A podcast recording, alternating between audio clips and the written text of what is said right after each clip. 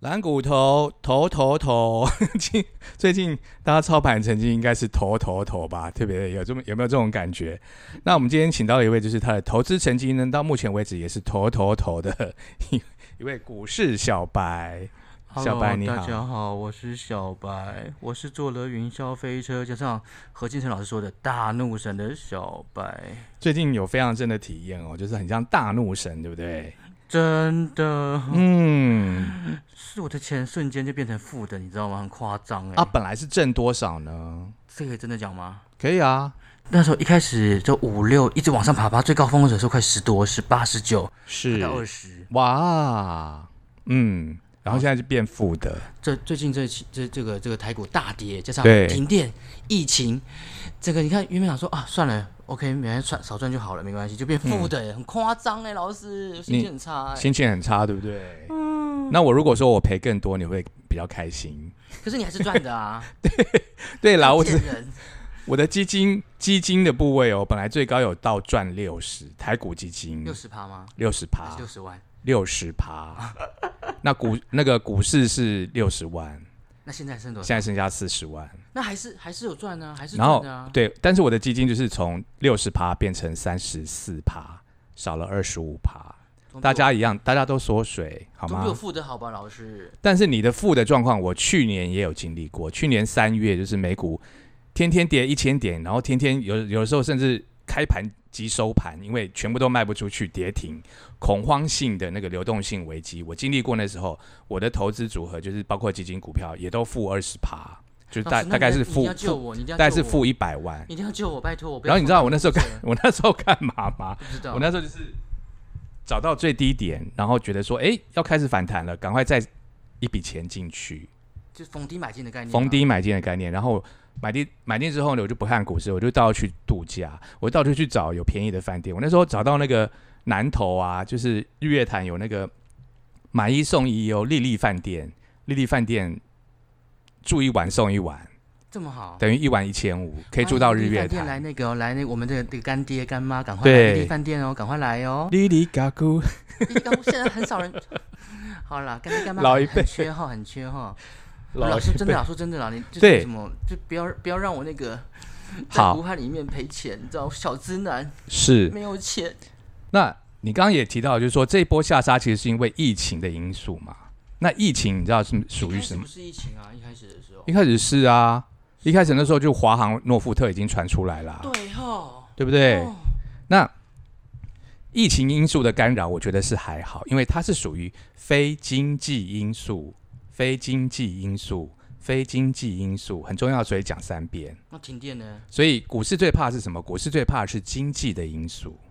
你看美国疫情那么严重，然后每天死那么多人，然后每天染疫都是五位数、数万人，为什么美股还是从去年低点往上爬？因为疫情是非经济因素，它只要把经济搞好哦，所以就是一去年最低点的时候，联准会也觉得说啊，大家可能会怕消费，不敢出门，不敢花钱，所以我就联总会就印钞票哦，Q E，然后呢我就撒钱出去，每个人补助六万到十二万台币一个月，让你啊，我知道了。让你有钱去买 iPhone，去换财政 iPhone。府，快点快点印钞票给我们，对，每个人应该发个十万，拜托拜托。对，那印钞票是最直接挽救经济的手法嘛？那那些工人呢、就是诶没班上，但是我至少还有钱可以拿，我还是可以去 Costco、去 Walmart 去买生活所需。对，所以经济就是还是维持。那你只要经济搞好，那个疫情这种非经济因素，或是停电这种非经济因素，它只是短短暂的、暂时的打击，它终究会过嘛。终究你还是要回归到说经济好不好这件事情。那所谓的经济好，就是说大家有钱，大家敢消费；经济不好，就是说大家觉得说有一顿没一顿的，我钱先存着，我不敢消费，那时候就会造成通货紧缩。哦，不消费就是通货紧缩。但现在面临的状况是什么？是面临通货膨胀、通膨，什么东西都在都在涨价。大家觉得说我今天不买，我明天买更贵，比如说房子哦，或者说呃钢筋、水泥那些进进进材料的才知道的。对我觉得刚还好进来找你，今天是就是那种这样，呃非经济面因素，它总有一天会过。那等它干扰一过之后呢，就要开始进行所谓的反映真正的经济面的因素，就是公司赚不赚钱这件事情。比如说航运股今年大家都估说长荣、阳明一年可以赚二十块啊、三十块啊，那它现在六十块，本益比只有三倍，明显的被低估嘛，所以它之后还是会涨回去的。对，怎么看呢、老师你很神，你怎么看它要涨回去啊？超厉害的，就是它终究要回归到公司赚不赚钱这件事情。继续往下跌的话呢，不赚钱的公司才会变成币值。但是像长荣这种，他们今年真的很大赚，中钢什么的，它不会变成币值，就是它跌到一个程度，连公司里面的股东都看不下去，都觉得那我就自己买回来，自己囤一些。了解。对啊，就是说我们公司没那么差，我们是真正有今年大赚钱，赚二十块的。对，我不得不说，你们一定要听蓝骨头，嗯我，就是个见证人。郑老师跟我说，你可以去买长荣，那时候才十块，还十块出头而已，去年的事。很适合我这个小那个小资男，你知道吗？一张那个一张十块钱买，结果呢，他涨涨涨涨涨涨，哇，十六、十七、十八，然后说哇靠，八十八，我第一次买八十八就够屌了吧？然后就想说，我跟老师说可以卖，我就把它卖掉了。嗯就老师十九、二十还是继续进场。对，我说怎么可能？拜托两倍，太夸张了吧？就因为我老师，你不是教我说要设什么停利？停利点，对对对。那除了长荣之外，我还有叫你进一支叫做中红钢铁，叫你进的时候是十八块，对啊，后来它最高最高涨到六十块涨了三倍。你我你多少钱？我只赚一到一两千块就赚一卖掉。两个？对我说，哦天哪！他说，哦，这么少，这么少，算了。对，那就是说，当你发掘了一个哎。明年业绩会非常好、非常赚钱的公司的时候，你就其实就长报，但是你还是要停利出场。那但时候你的停利怎么设呢？不是说我赚一成、两成、五成、一倍我就跑，你就一直报，报到它高点出现回下来的十趴，你就出场。比如说长高点回下来的十十趴，对，比如说长荣，你就设它呃礼拜一最高点到九十六嘛，那就是九十六掉下来的，比如说十块，十块好了，那就是八十六，八十六你一定要走，你不要想说我我我抱着它有可能又弹回去九六到一百，不要，那多少钱买的呢？那当时我二十啊，没有，我是没有啊，我是说你刚刚你刚刚讲的举例子 举的例子来说，对就礼拜一是九十六嘛，对不对？对对对那多少钱买的时候呢？你懂我意思吗？他不就像我姐，你懂我意嗯思，吗？他多少钱买？他是高点买的啊、你懂我意思吗？老师，一样，就是说他如果九十块买。不管他什么时候买的，对不对？是这意思吗？对，就是你九十六块买，你就是跌跌到八十六，你就一定出场。你九十块买，你看到它最高点有到九十六，但是到八十六，你你亏了四千，你也是出出场。你抓好，你后面就不会受伤，你不会，你你八十六就出场的时候，后来跌到八十七十六十五，你都你都不会受你知道伤。什么？你看像我例子好了，嗯你，看我那停利点，我涨八十 percent 已经够屌了吧，对不对？谁知道还要变，还我、靠变比几倍八十趴，你要变对八十块，对，你不觉得他把我胃口养大了吗？想说所以我没有叫你说一倍或是五十趴就卖掉啊，我是说你就一直报报报报到有一天最高点出现，怎么知道最高、啊从最，高点下来的，所以你一定要天天观察啊、像我都是天天在，我每次早上都在看故事。快快快跟我讲，但是长荣这一波其实还蛮洗盘的，就是说它从去年开始起涨，呃，十一月呃十一块，然后一直涨涨到一月，一月它是四十五块嘛，等于说翻四倍。它四十五块的时候有掉下来，有杀盘，跌了十五块，跌到三十嘛，把很多人洗出去，很多人就觉得说哦，那个四十块下来，它会不会又回到以前的十块，或者说变币值？我赶快先出场，结果没有，他就是大概回了三成到三十块，他又继续慢慢三十。老师为什么那时候知道60所以你跟我90讲呢？那时候你们你你还好像还没有蓝骨头呢，那时候好像没有没有蓝骨头，是不是？对，哦，被我发现了，老是 暗扛，所以有钱大家赚嘛，大家进进去蓝骨头哦，拜托拜托。所以不管停利或是停损，所以我觉得这一阵子教会我们这件事，还有教会我们的股市小白一件事，就是说停损的重要。你你勇于出场，你才能够保命，把资金先抽回来，观察等盘势止稳低点的时候，你再资金投进去，否则你就是就是一直让它套着。对，所以我我就说，你如果当初有设十趴的停损，你你逃走了，好、现在就心情很轻松。那你像小白今天有问我说，那我现在已经负三十趴了，我要不要现在卖？我就说，你如果十趴没有逃走的，你现在负三十、四十，你就抱着，你就不要管它。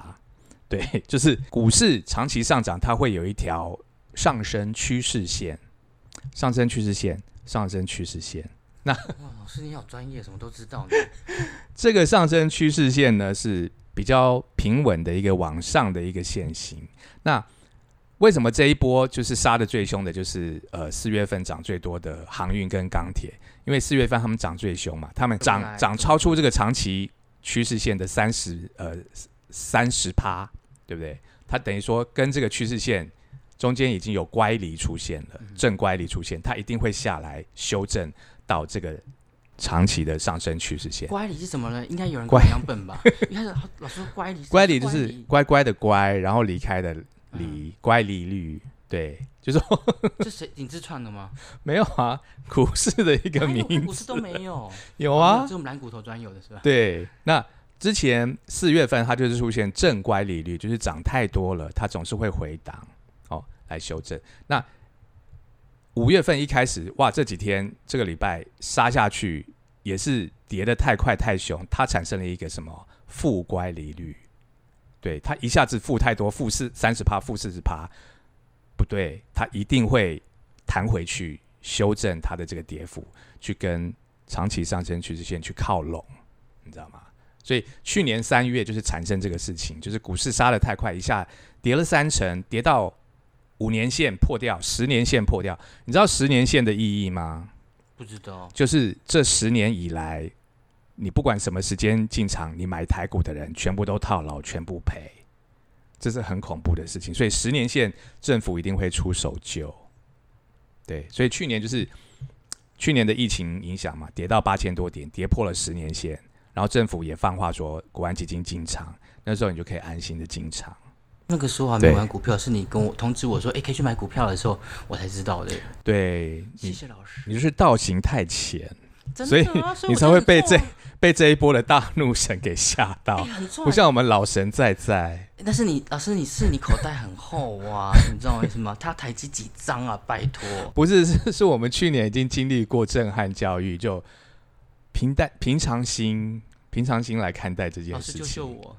对，所以你现在你没有在十趴出场的时候，你现在套着，你就是抱着，然后把 A P P 删掉，然后把那个已经删了，家里的那个非凡电视台还有东森财经台锁台关掉，不要转到它。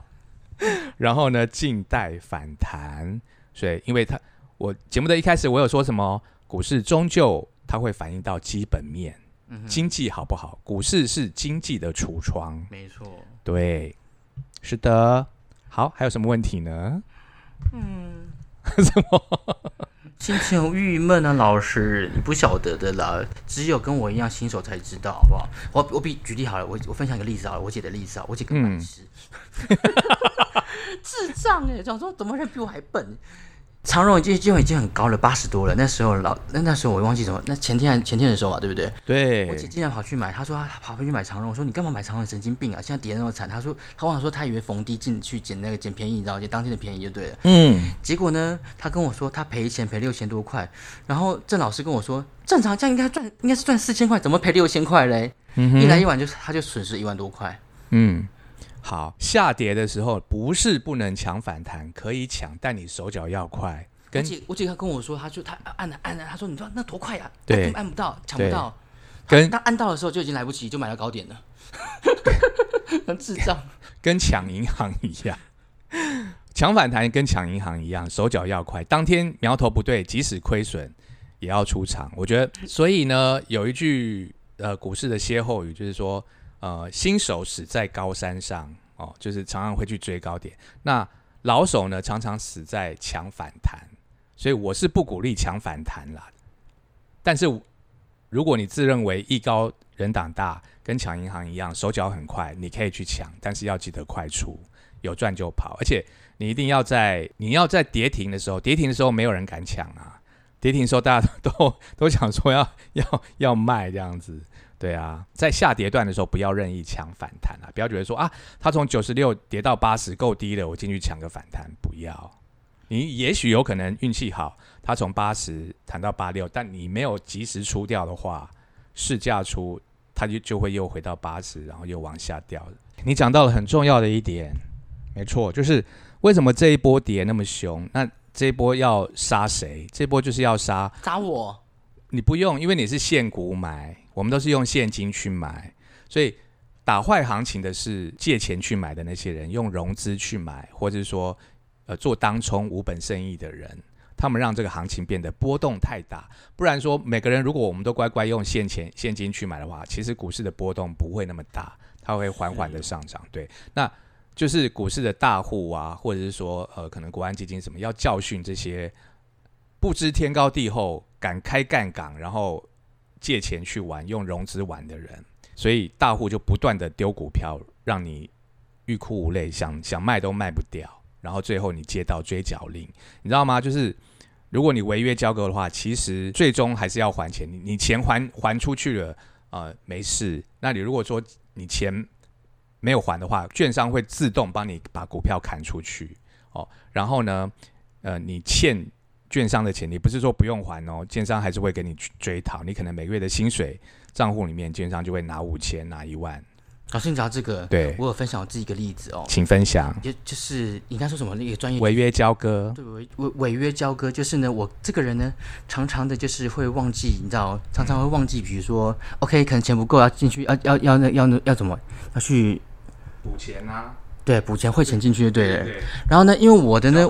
我是用国泰，然后我国泰呢，我是不是跟那个营业员？我是跟那个他 app 下载 app，所以等于像他们中央系统就对了，好吧？然后就是没人提醒我说钱不够，然后他忽然就九点半打我打打给我妈，跟我说，跟我妈说，哎，你们钱那什么，你们账那个什么钱不够，然后赶快去汇进去，对不对？当我妈帮我汇好了的时候呢，已经十点零一分了，他就他就说我是违约，对，然后害我就隔天就不能买卖，是违约的话，等于说你的账户会被冻结。很抱歉，所以你不要小看违约交割这件事情哦，有一点像前几年的卡奴的风潮，很多人觉得说啊，我信用卡不还钱又怎么样？不行，人人在这个是江湖上走跳，信用是最重要的，没错，对，但是哪怕是超过了零。零什么一分钟也不行，然后我之前有过一次的，国泰有过一次的，然后打给他们客服，然后他们就讲好说没 OK 没事，他是没有对外申报。那时候我来的，我忘记了，那时候好像差不多也是差不多这个时间点就对了。然后他说这第二次，他说这账户就不能用了，犯错一次，第二次他就不会原谅你了。他不会打电话，我意思为什么像你就有人打电话来给你嘞？因为我是找真人开户，我不是线上开户。然后这个我有营业员的。然后这超生气的，我自我自己的个人分享哦。我打个电话打到爆炸，OK。当我遇到什么违像你说的违约交割这个事情嘛，对不对？然后好啦，我是不是打电话给请人家帮忙解决这个事情嘛，对不对？我就打他电话，打到我都背了零二七七三二六八八八，打这电话呢，打到要死要活。第一遍他跟会跟你讲说你要专人服务吗？按九按按九完之后，他说超过等超过五分钟，OK 好，那这样等一下下，再等一下的时候呢，他就说因为什么忘记什么原因呢？他说什么呃。他怕我等太久，然后叫我说留下电话号码，然后他就说或是稍后再来电，就把电话挂了。我这样打了快二十二三十钟，打了快一个多小时，你知道吗？然后他气炸了，我就打给老师。最好还是要有个营业员提醒你要缴钱，或者说你的交割款、买股款短缺缺多少。然后赶快补进去。因为老师，还有更重要的事情是，国泰像跟我一样情形是中央开户的呢，你就必须我打话打到我们家附近的那个什么证券行分公司去，他就告诉我一个电话号码七七三二六八八九，这个才有人真的会去帮你接电话。之前那个没人帮你接电话，紧靠背，记得七七三二六八八九。嗯，好，那今天节目呢到了尾声，那再次的。重复一下今天的重点，就是说，如果你的停损呢设十趴，你已经跑掉的，恭喜你；如果你来不及设停损，现在已经亏损三十四十趴的，不用惊慌，静待这个非经济因素，就是疫情的干扰过去，股价呢自然会还给一个有赚钱的公司，赚很多钱的公司会还给他公道的。好，谢谢我们小白来分享你悲惨的经历，谢谢大家。